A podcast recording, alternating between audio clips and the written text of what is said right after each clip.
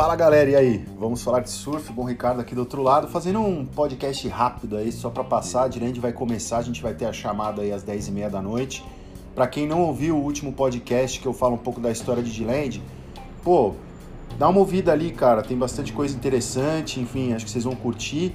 Mas falando do que interessa mesmo, né, que é o nosso campeonato aí, meu, a gente tem o Suel, assim, Diland é muito consistente, né? E se vocês lerem as próprias previsões, vocês vão ver que pô, todo dia tem variação ali de onda de um metro até dois metros, ou o dia que tem o mar tá maior é de um metro e meio, vai um metrão até dois metros, sabe?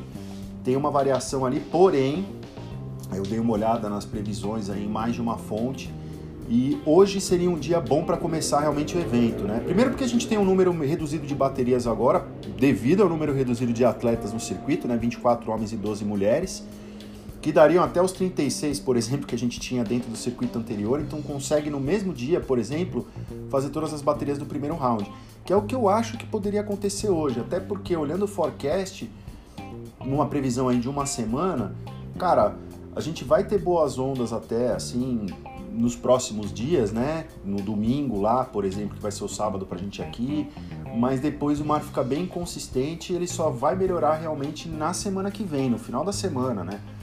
Então, eu, eu se eu fosse o, o, diretor de prova, né, a Jess Maridair, enfim, é, eu colocaria as baterias já na água, já faria o primeiro round, pô, o mar vai estar tá ali com um metro e meio ali, um não tão grande, vai ter, claro, ondas até um pouco maiores, né?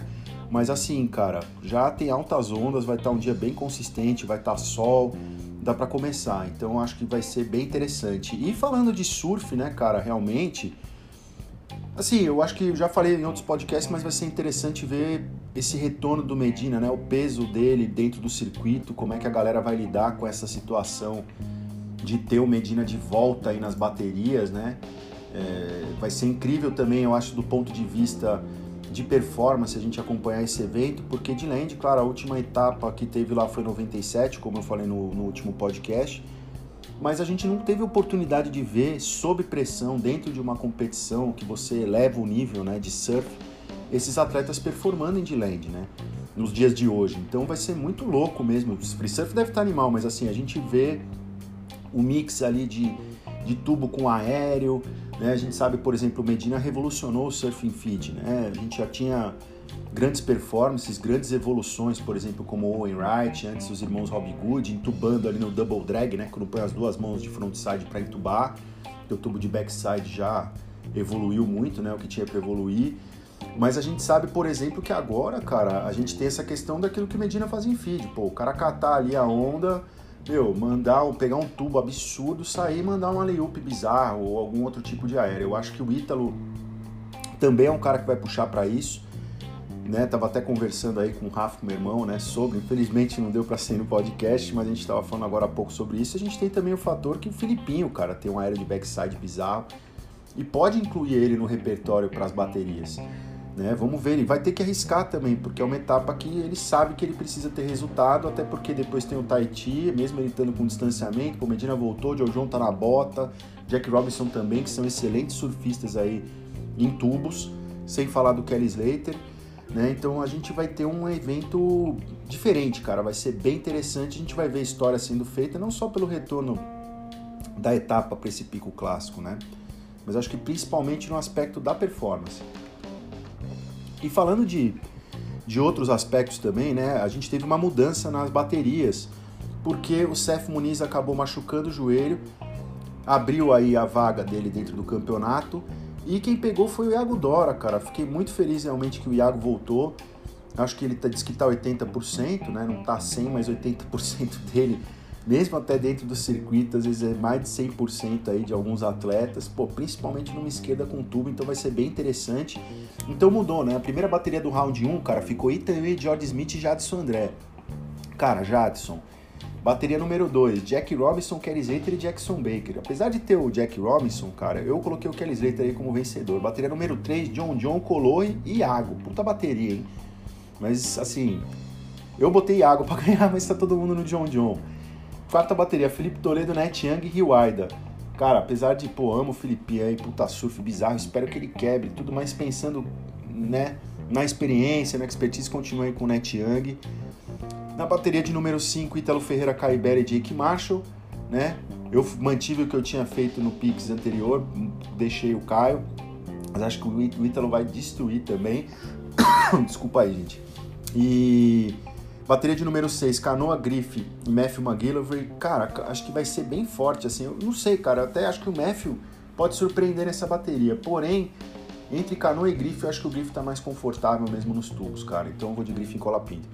Bateria número 7, Baron Mameia, Miguel Pup e Conor Larry, cara misturou bem, acho que vai ser uma super bateria aí. Pô, Baron quebra, Connor também, mas eu tô no MIG, cara. E bateria número 8, Gabriel Medina, continua ali com o Carlos Robinson na bateria, porém veio o Samuel Pupo, né? Deixou de enfrentar o irmão Miguel, como estava antes a arrumação das baterias, mas vai pegar o, vamos dizer, quase irmão Gabriel Medina, né? Então vai ser bem interessante, claro, coloquei aí que o Gabriel venceria essa bateria, né? Então eu acho que, gente, vai ser um show de surf, acho que vai ser incrível.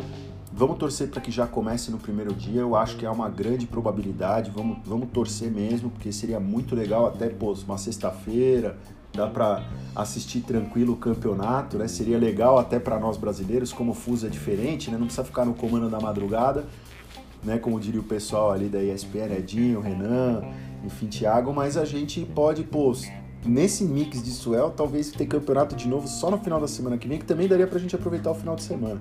Então eu acho que seria perfeito para nós brasileiros. Já vi que tá mó galera lá, pô, vi que Bruno Santos tá lá em Indland, eu vi que o Tom Carroll tá lá em Indland. Então vai ser assim, é, um evento com uma atmosfera diferente, não é feed, né, mas mas assim, vai ficar só aquela comunidade realmente dos surfistas, dos filmmakers, né? Não vai ter um público ali para assistir o campeonato, vamos dizer. E vai ser bem interessante. De land é uma onda temperamental, como eu já falei no podcast anterior.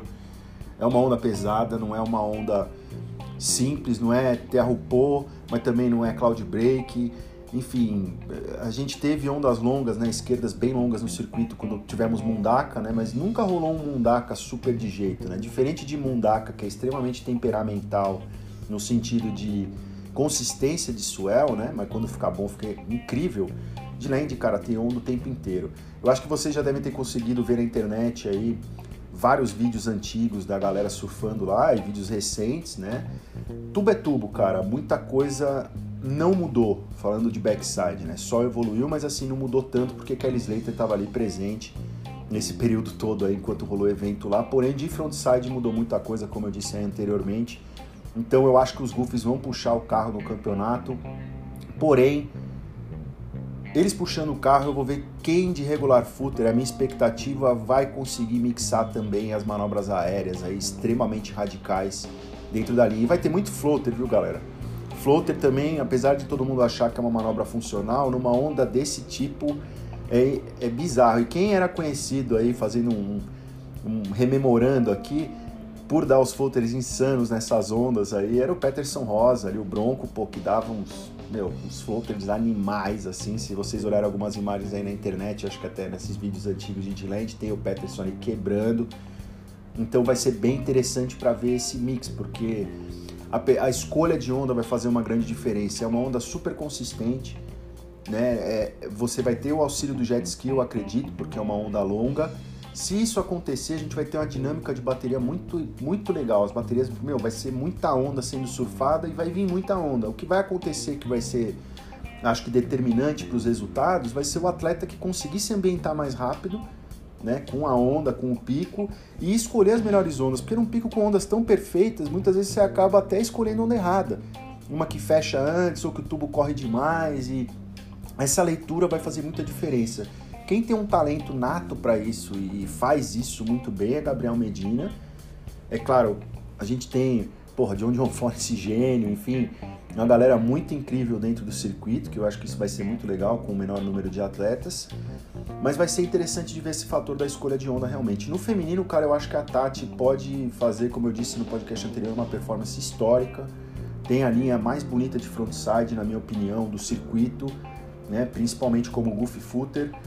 A minha expectativa é ver a série performando, a Courtney, a Carissa também de backside numa onda mais longa, a Brisa Vamos ver como é que a Steph se comporta numa esquerda desse tipo. Não é o ponto forte dele, mas ninguém é heptacampeão mundial por acaso. Já falei isso no outro podcast. E quero ver as meninas mais novas, cara. Essa nova geração que tá aí, Gabriela Bryan, sabe? A Isabela Nichols, como é que vai ser. Enfim, vai ser bem interessante. Galera, é isso aí. Podcast rapidão aí, só para dar essa atualização. Então vamos ficar de olho no call. A gente aí faltam agora, ó, se for pegar na exatidão da exatidão da exatidão, de quanto tempo falta aí para rolar campeonato, cara, são uma, ó, 4 horas e 24 minutos aqui. É, a gente no, no, horário brasileiro e vai ser bem interessante, cara. Vai, vai, olha, acho que vai bagunçar bastante o circuito porque os Goofy Footers aí, no caso do masculino, vão ter a chance de subir. Só tem cara experiente, né? Tiang, Miguel Pupo, Conor O'Leary, Jadson André, vamos ficar de olho aí que os caras vão dar o bote. Quero ver grife, quero ver canoa, quero ver e também como é que vão se comportar aí perante esses dinossauros aí do, do, do bom sentido aí do, do, das esquerdas, cara. Vai ser bem legal mesmo de ver, beleza? Valeu, galera. Até o próximo podcast. Um abração, aloha e até mais. Valeu.